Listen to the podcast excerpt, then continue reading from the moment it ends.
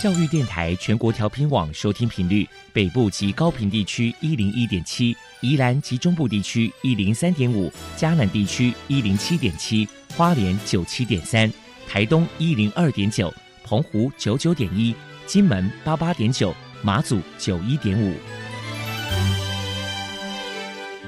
爱是包容，爱是牺牲，爱是分享，爱是服务。因为爱，特殊教育充满了无限的可能。关怀身心障碍同学的未来，用心倾听资赋优异子女的心声。欢迎老师、家长、同学们，大家一起加入特别的爱这个大家庭。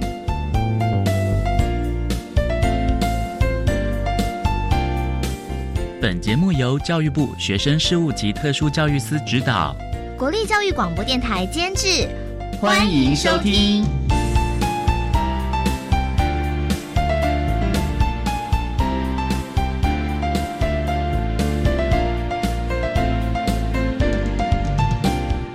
因为爱，我们在空中相会。欢迎您再度收听《特别的爱》，我是小莹。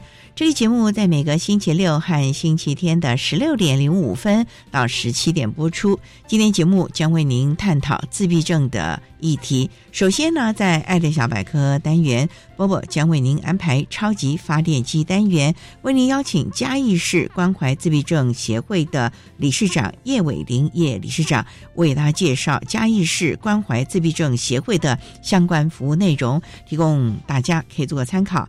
另外，今天的主题专访为您安排的是《爱的随身听》，为您邀请获得一百一十一年教育部优良特殊教育人员荣耀的台北市立大学附设实验国民小学学前特教班的陈友芳老师，为大家分享大手拉小手学前教育的班级经营还有教学注意的事项，提供大家可以做参考。节目最后为你安排的是《爱的加油站》，为您邀请获得一百一十一年教育部优良特殊教育人员荣耀的台北市立万华国民中学资源班的詹秀琴老师，为大家加油打气了。好，那么开始为您进行今天特别的爱第一部分，由波波为大家安排超级发电机单元。超级发电机，亲爱的家长朋友，您知道？有哪些地方可以整合孩子该享有的权利与资源吗？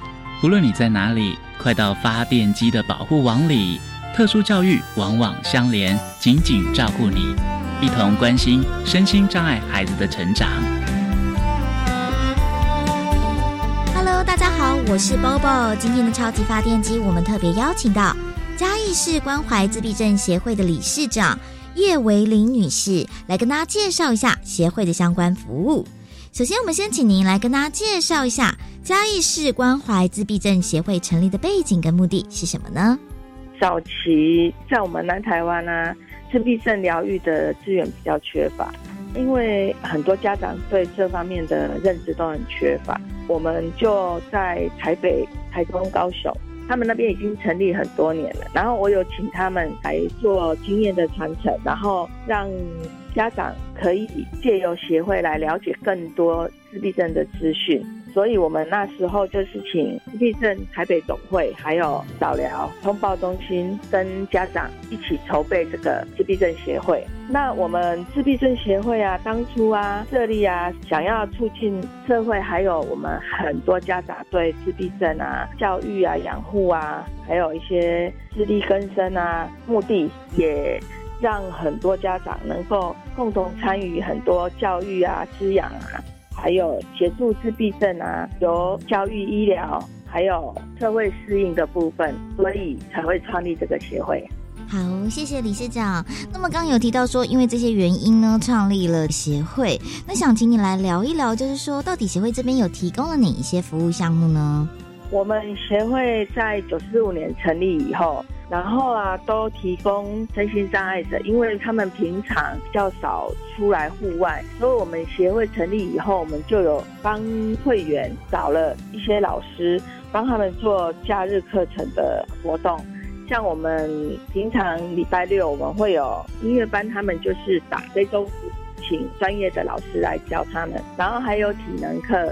因为我们本身小孩的肌肉群都不是那么 OK，所以我们会有体能课，让小朋友可以增进他们的肌肉发展。然后啊，还有游泳课，也是都请专业的老师来教。那我们协会除了这个以外，我们在一百零四年的时候成立一个日间作业所。作业所的部分是小朋友在高中毕业以后，有些能力比较没有那么 OK 的，就无法到工作场域去。那我们成立这个日间作业设施，就是让家长可以把小孩子带来这边。那我们日间作业所提供了早上训练他们打扫，还有做一些早晨的律动，然后我们还有配合一些厂商来做一个小朋友，让他们可以做代工。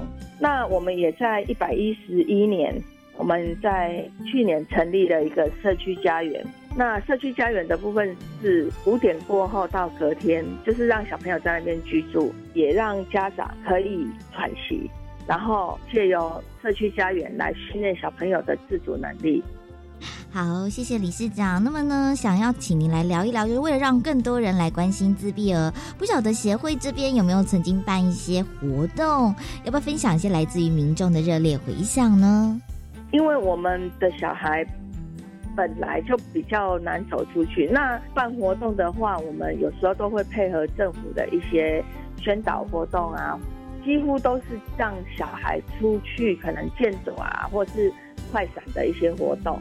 那我们协会每年都会定期的来举办亲子之间的一些旅游啊、户外活动啊，几乎都是一些户外活动比较多。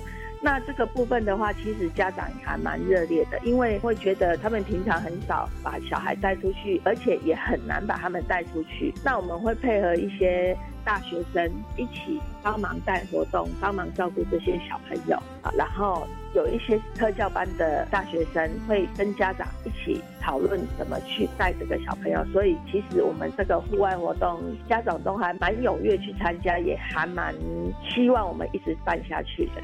那等于是透过这些活动呢，也可以促进这个家长之间的感情，这样子也让他们有一个互相支持的一个动力，就对了。好，那再来可能想请教一下您，就是说，呃，不晓得针对这个今年二零二三年协会这边有什么样的新计划呢？今年有配合一起梦想来帮我们做一个定期定额的募款，现在已经开始在启动了。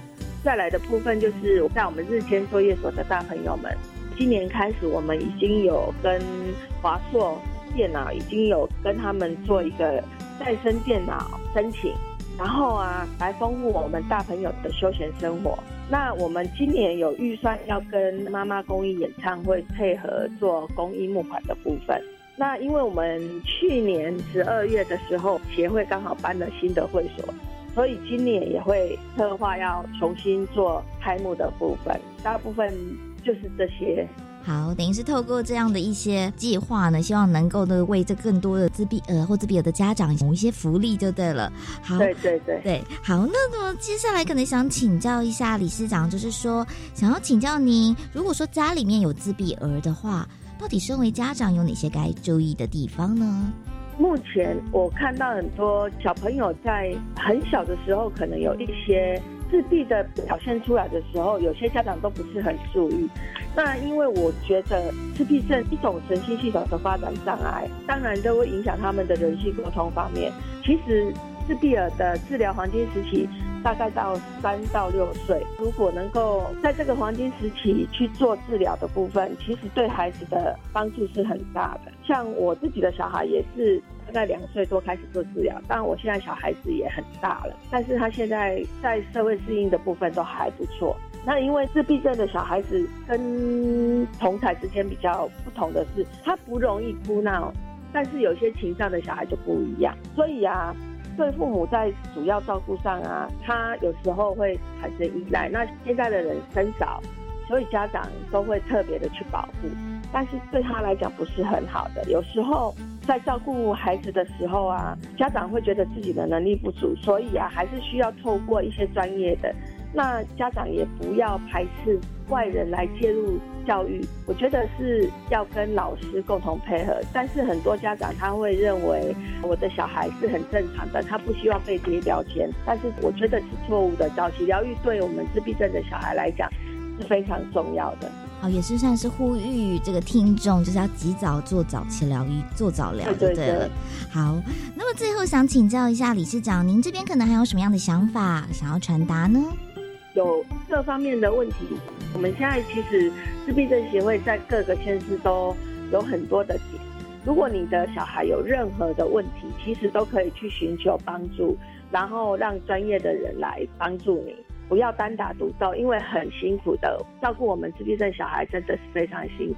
那呼吁很多诶家长，如果发现小孩有什么不一样的地方的时候，其实尽早治疗是最好。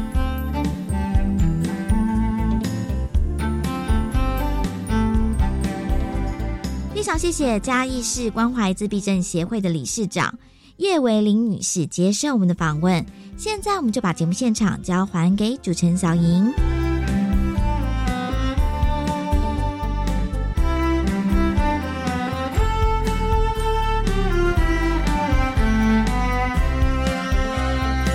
谢谢嘉义市关怀自闭症协会的叶伟玲理事长以及波波为大家介绍了协会的相关服务，希望提供大家可以做个参考。您现在所收听的节目是国立教育广播电台特别的爱，这个节目在每个星期六和星期天的十六点零五分到十七点播出。接下来为您进行今天的主题专访，今天的主题专访为您安排的是《爱的随身听》。为您邀请获得一百一十一年教育部优良特殊教育人员荣耀的台北市立大学附设实验国民小学学前特教班的陈友芳老师，为大家分享学前教育的班级经营还有教学注意的事项了。好，那么开始为您进行今天特别爱的主题专访，《爱的随身听》。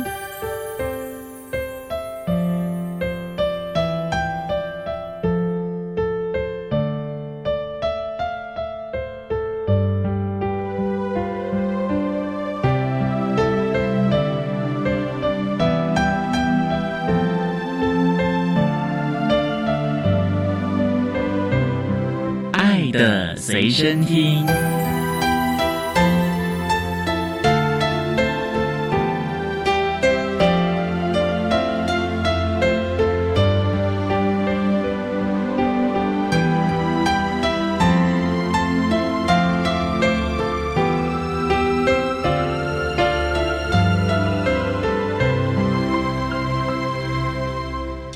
邀请获得一百一十一年度教育部优良特殊教育人员荣耀的台北市立大学附设实验国民小学学前特教班的老师陈友芳陈老师，老师您好，主持人好，各位听众大家好。今天要特别邀请老师为大家分享大手拉小手谈学前教育的班级经营以及教学注意的事项。首先想请教陈老师。我们刚才介绍的市立大学附设实验国民小学，它是属于我们市立大学特别开设的一个小学吗？对，不过它还是隶属台北市，方便让台北市立大学的学生可以让他们可以观摩或者是实习，就像国北教大一样，对对对，都有附设的小学，让学生们可以来观摩啊，或者试教啊等等的，对，不必跑得太远，而且。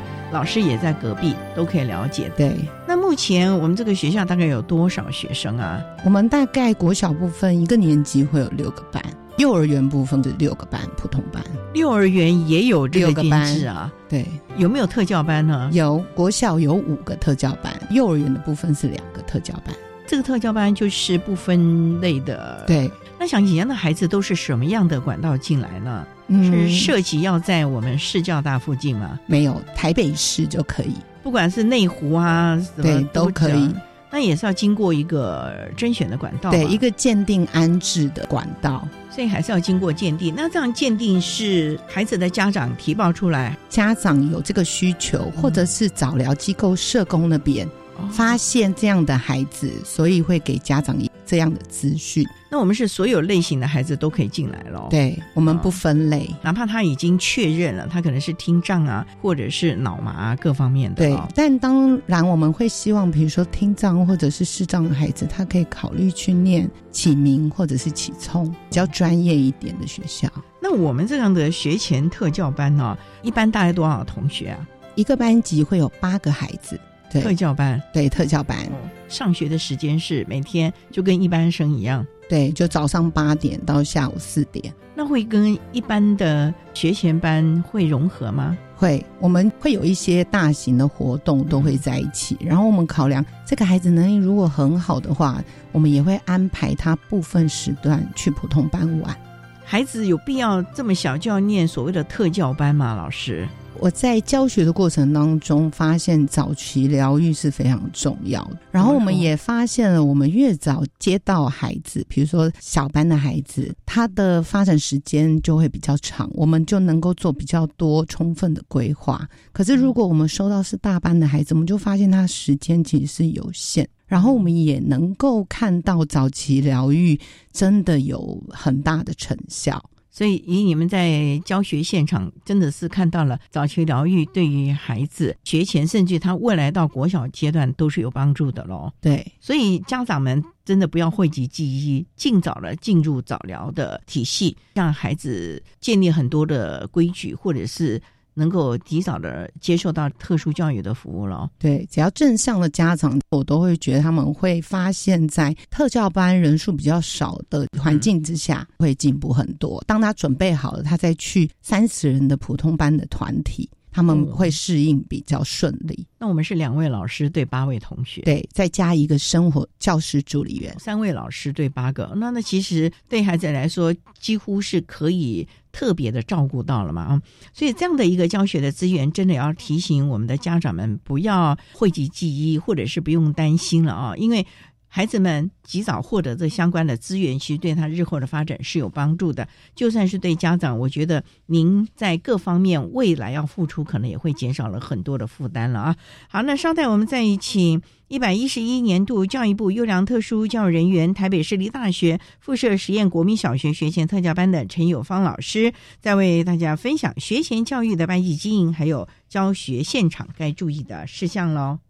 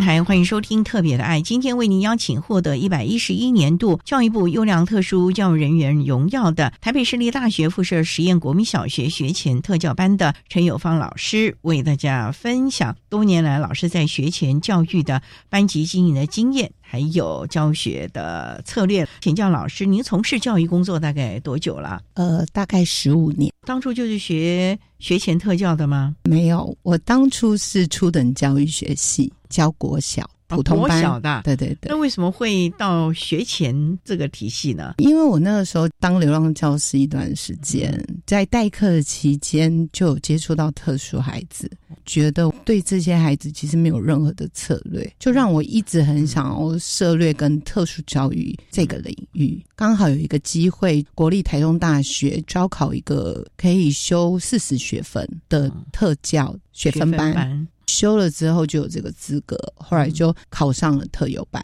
的老师，直接到我们市立教大附对，因为我们学校刚好那时候是独立招考，然后我就从我们学校一路就教到现在。想请教老师啊，在国小担任老师和学前，因为这个教育阶段呢不太一样的耶，教学的方法也不一样的，自己有没有要调试的部分呢？有，因为我觉得国小比较成熟，讲的话跟幼儿园的孩子就会不一样。在幼儿园阶段，你讲的比较简单、扼要、清楚、具体；国小部分可以用一些短句说明。再就是课程方面，幼儿园会比较生活化一点，游戏居多。我自己在做这个过程当中有调整了一段时间，就要设计很多游戏的，对，要活泼一点，就不像国小，因为国小还是以学科学习为主要的学习方向了嘛。对，所以要开始放下心来，带着孩子玩，这对老师也是一个很大的挑战。因为我们虽然说是玩，可是玩中是寓教于乐的嘞。对。有我们的一些目的在，但是就是要放得开，跟着孩子一起玩，这个心态要调试，要调试了。那教具呢？你们要不要自己设计呢？我们要自己设计，因为幼儿园的课程都是自编教材居多，加上我们又是特殊幼儿，我们需要具体跟做中学，所以要操作过程当中，他他们才会学会，所以我们都常常会制作一些他们可以操作的教具。哇，那不是得自己 DIY 了吗？对，几乎都 DIY。我觉得哈，幼儿园的老师这个手做的功能真的都是非常的棒哎，常常很多的创意和那个教具的设计啊，让人叹为观止哎。对，就所以我们都说我们要十八般武艺都要会，这也是要教学的经验，你才能够针对孩子设计出你的教具了。对。那想请教你，目前班上的孩子大家都是些什么样类型呢？虽然我们不分类了，可是这些孩子还是有他比较独特的这个部分吧。我们从以前收的孩子就是自闭症的孩子居多，跟发展迟缓这两类是最多的。像我们现在班上就两个发展迟缓，六个自闭症。所谓发展迟缓是说他的比较落后，是不是？对，但是他又不是很明确的哪一个障碍类别。就是可能各领域他都有点落后，所以医生可能就给他判定为发展迟缓，也不见得可能是认知问题了。对，会不会有什么可能有生活自理啦，或者是动作啊？还有那么多的自闭症的孩子了。对，现在自闭症的孩子越来越多。可能是我们的特殊教育甚至医疗都特别的进步了，大家也都特别注意到特殊教育这一块，所以近几年来各障碍类别了，不光是自闭症了，我们发觉很多，你看光我们幼儿的听力筛检也是这几年来筛检出听力就有一些一些状况的孩子了。所以，特殊教育真的是要及早来开始啊！就像老师刚才所说的，早期疗愈很重要了，它可以弥补未来的一些不必要的措施。好，那我们稍待再请台北市立大学附设实验国民小学学前特教班的陈友芳老师，再为大家来分享他在学前幼儿园的班级经营，还有一些的教学策略喽。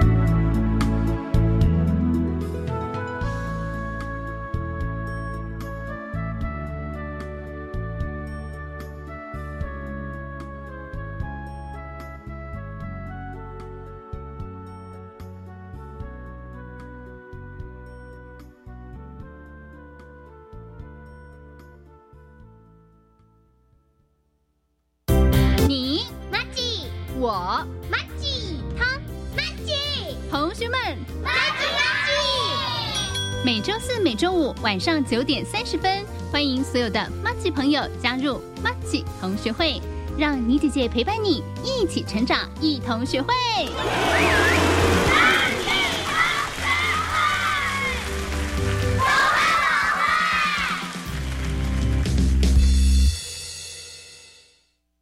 老师教华语的经验分享，感觉大开眼界了。有兴趣到国外教华语，可以上网报名参加哦。我想到国外担任华语教师，教育部有补助到国外任教的机票费，在当地任教的生活费及教材教具费。一百一十二学年度各国华语教师需求已陆续上网征华语教师哦。我现在就到台湾华语教育资源中心网站了解细节。以上广告是由教育部提供。新闻快报：机关署表示，长病毒已经进入流行季，请家中有五岁以下幼儿的家长特别注意。老公，你听到没？新闻说哦，说特别是家中有感染长病毒的幼儿，出现嗜睡、手脚无力、持续呕吐、抽搐等重症前兆病征，要迅速送医治疗。哎，那你刚回来有没有先洗手？如果没有，我可是不准你抱 baby 哦。是，老婆大人。预防长病毒，赢在勤洗手。以上广告由疾病管制署提供。管那么的水，罗嘎西木啊！大家好，我们是欧开合唱团。您现在收听的是教育电台。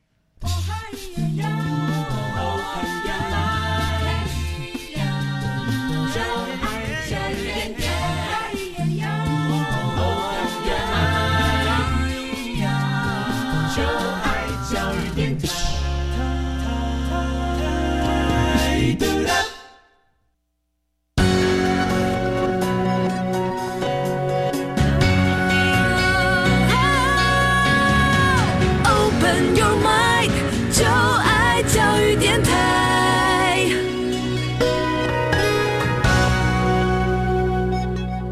电台欢迎收听《特别的爱》，今天为您邀请获得一百一十一年教育部优良特殊教育人员荣耀的台北市立大学附设实验国民小学学前特教班的陈友芳老师，为大家分享“大手拉小手”，谈学前教育的班级经营还有教学注意的事项。我们今天主要探讨的是有关于自闭症。刚才陈老师为大家简单的介绍了我们市立大学的相关概况啊，那想请教老师，这么多年来啊。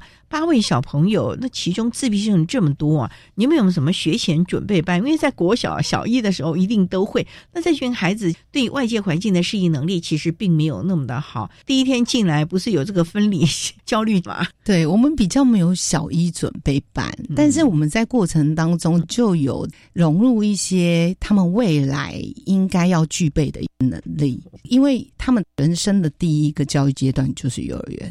所以他们一入到班，其实大部分都会哭着跟爸妈十八相送。所以我也觉得父母也需要建立啊，就是家长是可以停留一段时间，可是我们就是说好，只有阶段性的，然后让孩子觉得有安全感，建立了一些信任感，就要开始慢慢放手。例如说，第一个礼拜可能家长可以在里面停留个十分钟啊，等等的，然后就该说再见了，因为家长得上班呢。对，我不能都让孩子慢慢慢慢的。那这时候你们就要很多转移，让孩子。所以一开始我们就会先放一些孩子比较喜欢的一些玩具，或者是一些活动。我们一开始不敢去要求孩子做些什么，因为我觉得他已经很害怕，不知道接下来要发生什么事。如果我们又都一二三四五，那他可能会更担心。所以我们就可能一开始放些玩具啊，让他觉得跟家里的感觉好像很像。然后适应一段时间之后呢，才开始慢慢要求。那这个适应期要多久？我觉得要看那个孩子的气质，但是我通常都会觉得大概三到一个礼拜，原则上就很好，差不多一个礼拜左右。对，因为他会知道老师跟家长不太一样，这么聪明啊！对，当然有适应有一些困难的，他的确会要花到快一个月，但是我们用一些方式安抚，让他阶段性的给他一些目标，比如说他今天只要不哭入班，他就可以做他喜欢做的事情一段时间。哦，那你们怎么跟他达成这样的一个协议呀？我们当然要很有技巧。他如果今天进来就真的没有哭，我们就要立刻给郑真强说：“嗯，今天很棒，好，可以赶快去玩具角去玩你的火车。”所以你们也很快就要了解他喜欢什么东西，例如他喜欢玩具火车，或者喜欢别的东西。对，所以我们在开学之前，我们就要对于这些孩子先做一个初步的了解，先打电话跟家长做一些沟通，大概了解一下他在家里的状况，自己做好笔记，然后想想现场的一些策略了。对。那我们学校很不错，在开学之前就会有家长座谈会了。哦，所以我们就会以在开学之前就见过我们孩子的父母，分享一下他孩子的状况，所以我们一开始就能掌握一半孩子的状况是怎么样的情形，就事半功倍。家长都愿意来吗？据我教学这几年，大部分出席率都是将近百分之百哦。因为是第一个教育阶段，我觉得大家还是比较重视。这个时候还是爸爸妈妈最重要的支持者。国中、高中孩子当然也不太理家长了哦。对，所以这段时间孩子、家长都是非常的紧密。所以你们在跟家长沟通的时候，也需要了解家长平常教养的方式或者是策略吧，总不能跟家庭落差太多吧？对。所以在沟通过程当中，也可以了解家长的个性，让我们知道要怎么跟家长沟通。每个家哈都有他的氛围了，或者是教养的观念了。那对有些家长太过严厉，或者是太过于放牛吃草了，学校还是有学校的规矩啊。虽然是幼儿园啦，可是你们主要的还是要让他打下基础啊。那这段时间你们怎么跟家长沟通呢？因为家长这么多年来带着孩子啊，孩子他应该是最了解的喽。我通常会先跟家长建立一个信任关系，也都会由学校这边先做。比如说，我现在要练如厕或者是一些挑食训练，我一定是学校先做。我做了过程当中，我一定会发觉孩子有一些什么状况，或者采用什么样的策略比较容易成功，然后我就会教家长怎么做。因为我会觉得家长跟孩子一样，他们的成功经验也要很高。如果今天我一教小孩我就失败，他就会不想要试，等于我就没有办法内化到家里也这样做。所以我通常都会我成功了再教家长。这几年我会发现这样的方式会比较有效。你会先教如厕，为什么呢？因为这个孩子是不是都还包着尿布？对，所以你必须要让他学会控制的能力了。学前的孩子，我觉得生活自理的独立性最重要。生活独立到什么地步？就是自己如厕、洗澡、漱洗。洗澡，我觉得要到国小阶段，但至少能够自己吃饭、收拾整理。刚刚说的就是如厕，他要能够不包尿布，或者是他想上厕所的时候会告诉老师。哇，这段很艰难呢。对，但这就是他们最重要的能力。如果一旦做了会成功，家里其实会愿意跟着做，因为他们会发现家长轻松许多，再也不用喂饭。再也不用包尿布，所以你们还训练孩子自己吃饭，对，那不是弄得到处都是吗？对，我们就要心脏很强，就是要让他自己吃，然后再收拾善后。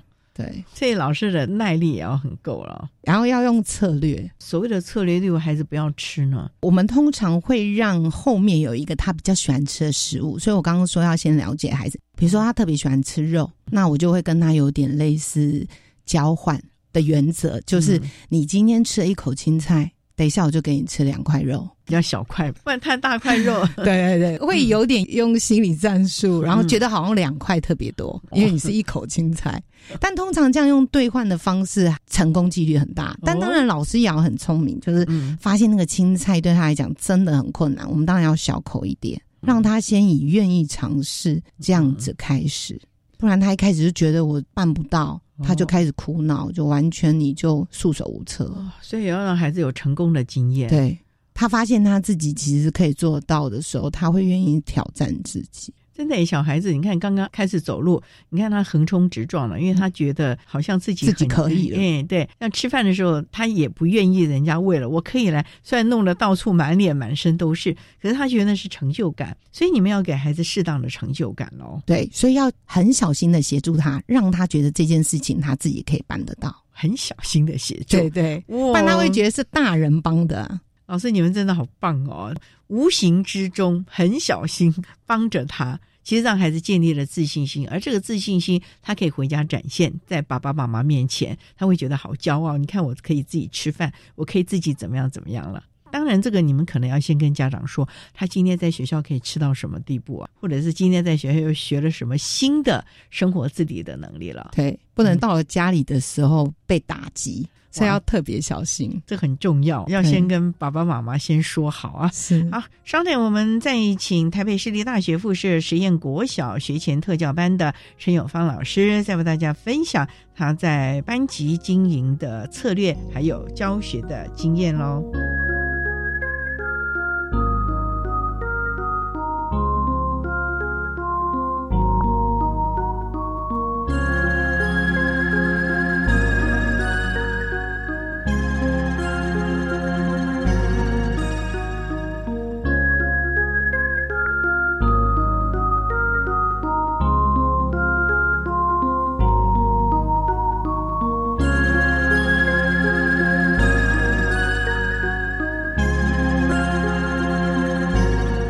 电台欢迎收听《特别的爱》这个节目，是在每个星期六和星期天的十六点零五分到十七点播出。今天为您邀请获得一百一十一年教育部优良特殊教育人员荣耀的台北市立大学附设实验国民小学学前特教班的陈友芳老师，为大家分享他在学前幼儿园。班级经营还有教学策略。那刚才老师提到了，班上有这么多自闭症的孩子啊，自闭症其实在越小的时候建立起他各种比较正确的行为模式，因为我们知道他们大部分都有所谓的固着行为，对他们来说是非常好的啊。那老师有没有一些现场的教学经验为大家分享？孩子太固着了，根本不理你，你根本没有办法教导他，或者是情绪有一点点激烈了，像这种班级经营，你都怎么办了？记得我教过的一个孩子，情绪问题非常。常大，就是他会有攻击跟自伤的行为，是拿东西打人吗？咬人，咬啊，或者是抓别人。所以那时候我刚接到他的时候，我们教室里面三位老师身上都是伤，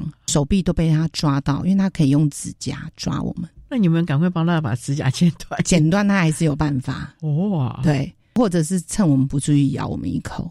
哎呦，他是一个有一些学习动机的孩子，所以他也有一些能力，但他没有口语。我这几年来发现，就是无口语的孩子都很有情绪问题，因为他想要干嘛，你们听不懂啊，他也没办法表达。对，所以他就是用动作或者是攻击，他要抒发他的情绪，抒发他的愤怒。你们怎么那么笨，都不了解我，是不是？对，所以那时候我们花了一段时间去了解他，因为我们一定要了解他，才能针对他的行为去做处理。你了解了他什么呢？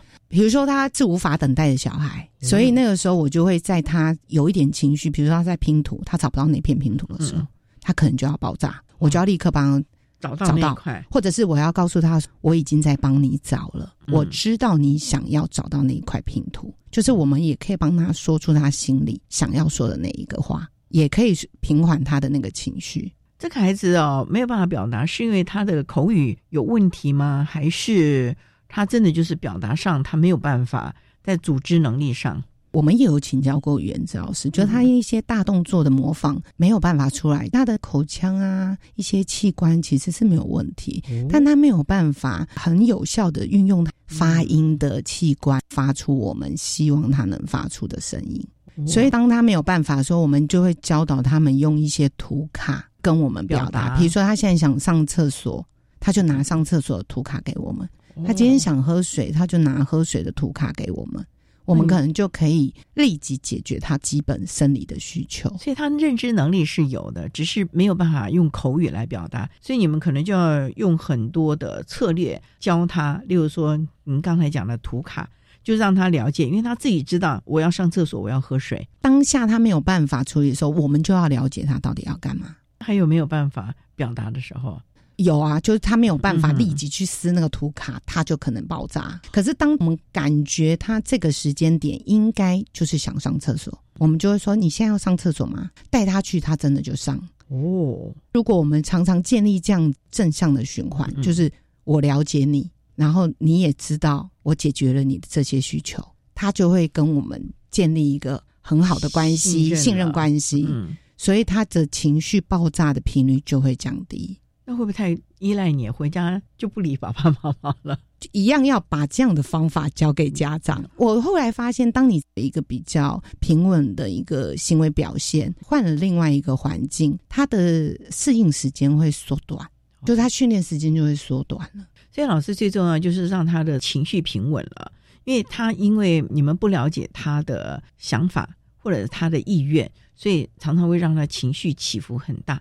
如果你了解他，他也知道在你这里他可以得到他所想要的，所以他的情绪也就慢慢平稳了。对，其实每个孩子都在等一个了解他的大人呢，所以我觉得要了解小孩才能事半功倍。可是这个观察那就很重要。那老师，你都怎么观察？你怎么会知道这个孩子到底想要什么呢？就像你讲的，他可能涂改还来不及撕啊。一直弄不下来，或者是他自己还在考虑，我要撕哪一块是我现在要的嘞？你要怎么办？我在带小孩的时候，我会很专心看他在做些什么事。一开始不了解的时候，会有出差错的时候，他就爆炸，我就要开始努力回想刚刚前面发生什么事，跟前面有关，有前面有关，因为他们都会延宕，他们的情绪有的时候都会延宕，并不是当下那件事情让他生气，所以我就要回想他前面刚刚可能是。跑过步会不会是口渴，或者是现在进来教室他觉得很热，我就是要开始观察，或者是中午时间到了，他刚刚也没发生任何事情，为什么他会爆炸？有可能是肚子饿了，或者他在拼图，就像我刚刚讲，他无缘无故突然在那边找来找去的时候就爆炸，原来是他找不到那个拼图，就变成我们可能要回想非常仔细的去观察之后做一些记录，如果他的爆炸频率很高。我就会做一些记录，为什么他今天爆炸？他是发生了什么事？回想一下，通常都可以找到那个原因。所以老师，你们要好细腻。我觉得真的要够细腻，不然小孩他一直在碰撞，他又无法表达，又没有一个人懂他的人，有情绪问题的时候，你没有办法教他任何事情。所以其实你们也很怜惜这些孩子了。我其实很怜惜，我一直很想帮助他们。对，因为想要说你的意愿。没有办法表达出来，其实我觉得那个是一种好无奈，所以我有时候会帮他们说出心里的话。我觉得有时候不一定要讲对他们心中的那一个想法，但他好像就会觉得有一个人在安慰他，就我知道你很热，所以我们现在来喝个水，然后休息一下。他好像就会觉得我好像被理解，有人了解我。对。蛮好的，这种被了解的感觉啊。好，那我们稍待要再请台北市立大学附设实验国民小学学前特教班的陈永芳老师，再为大家分享他在班级的经营技巧喽。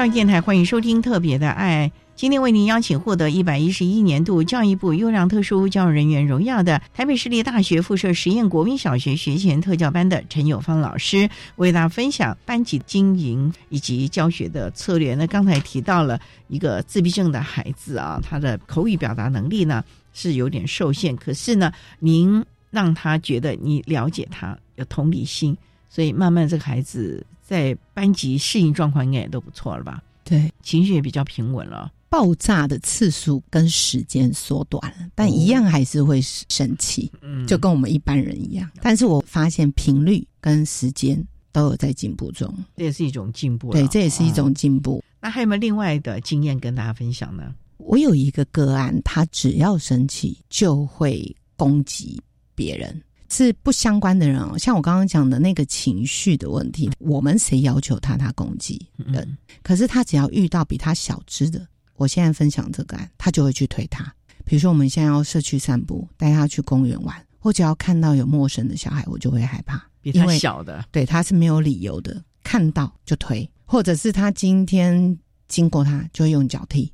哦。他是遭受什么创伤过吗？我去了解一下，因为我常常会觉得他好像没有特别的原因去做这件事情，就发现他有可能是不知道这个孩子接下来会对他做什么，因为他都常是经过他的时候推，就是靠近他的时候去做这样的不适当行为。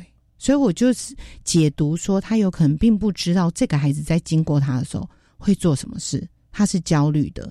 我就告诉他说，这个是哪一班的小孩，他只是今天要来上厕所。我告诉他说，这个孩子是谁，他要做什么事，好像他就比较能够接受，比较安心了。对，然后当然我还是要训练他自我约束，我就说你要管好你自己的手，可能就贴在墙壁上或者是背后。然后要管住自己的手，不可以伸出来。就是你要同步告诉他说这个人是谁，然后当然他也要自己管好自己。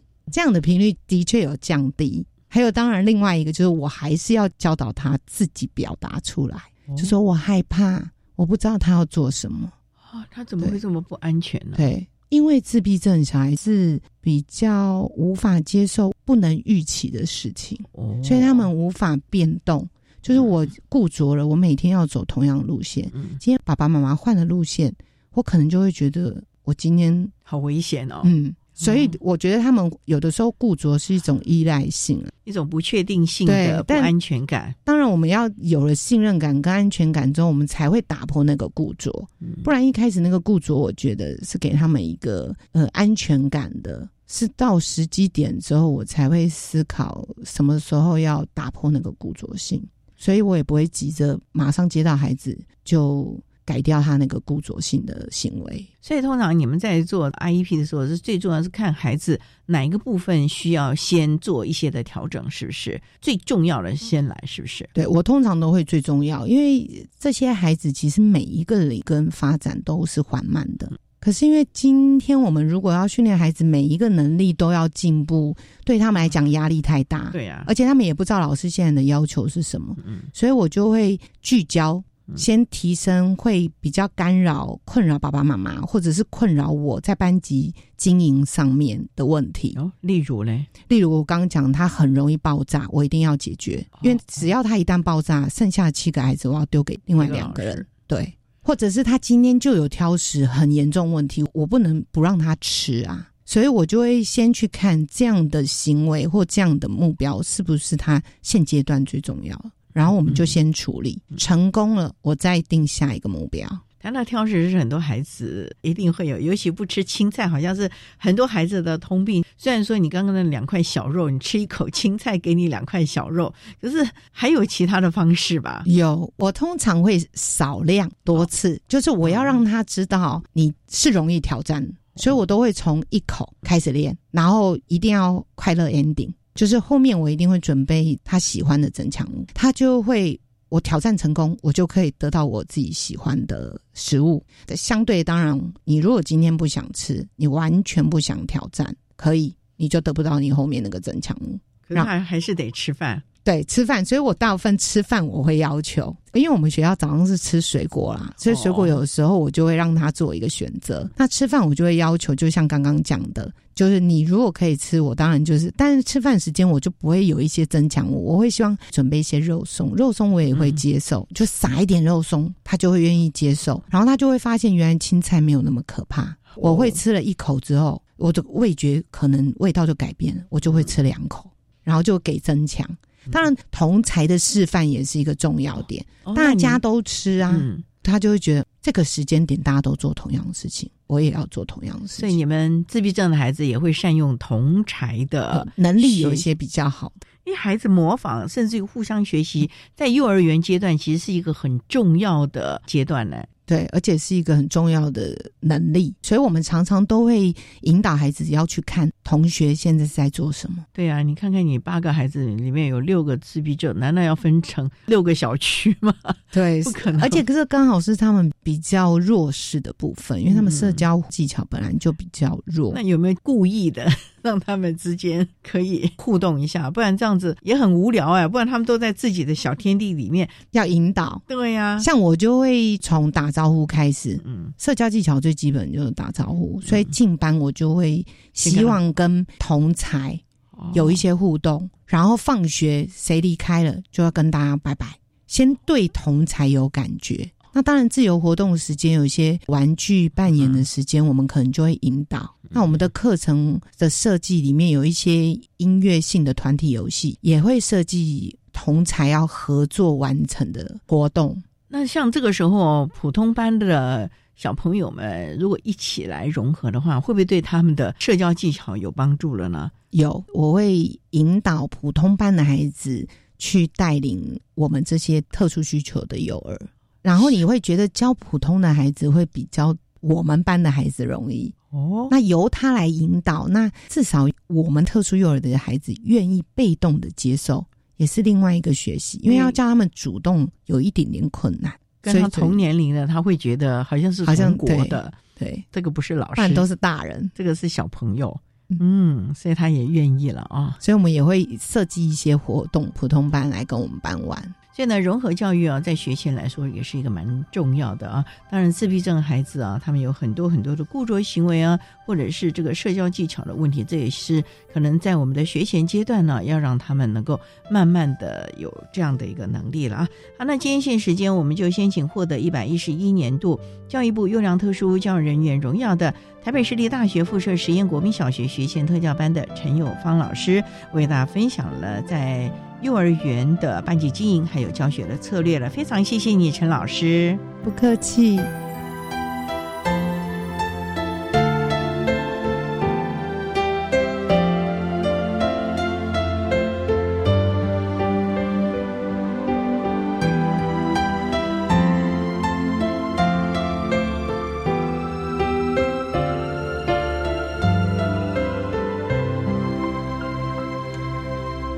谢谢获得一百一十一年教育部优良特殊教人员荣耀的台北市立大学附设实验国民小学学前特教班的陈友芳老师，为大家分享了在学前教育的班级经营还有教学注意的事项，希望提供大家可以做参考了。节目最后为你安排的是爱的加油站，为您邀请获得一百一十一年教育部优良特殊教育人员荣耀的。台北市立万华国民中学资源班的詹秀琴老师为大家加油打气喽！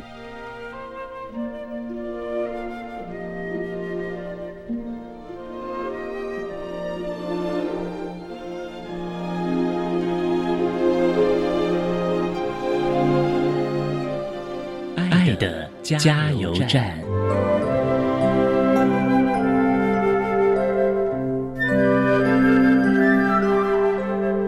各位听众，大家好，我是一一一年度教育部优良特殊教育人员，目前任教于台北市立万华国民中学资源班的老师詹秀琴。对于国中教育阶段自闭症学生的教学辅导，针对老师和家长，我的小小建议如下：亲爱的家长。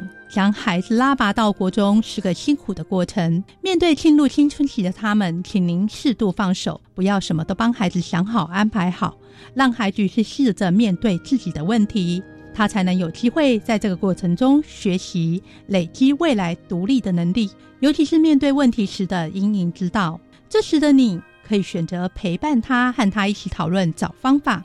或是和学校老师合作，提供他可行方向，让他开始为自己做决定，他才能成长。你自己也能喘口气，相信你会看到孩子的进步。加油，亲爱的老师们！面对这些可能出乎你意料的孩子，请记住，您不是一个人面对。在现行教育体制下，有良好的特教支持系统，所以，请你先试着放下担心，与校内特教团队合作。先了解这些孩子，做好迎接他们的准备。其实，当你愿意先以一般人的态度面对他们，给予他们尊重，便能建立起良好的师生关系。您的身教势必也会影响班上其他的孩子，相信对您的班级经营会有所注意。另外，也请您体谅特殊人家长的难处，大多数的家长可能都有浓浓的挫折感和无力感。请你成为他们的助力，而非亲子关系的破坏力。请你先适时肯定他们，让家长可以从中补充能量，继续面对未来。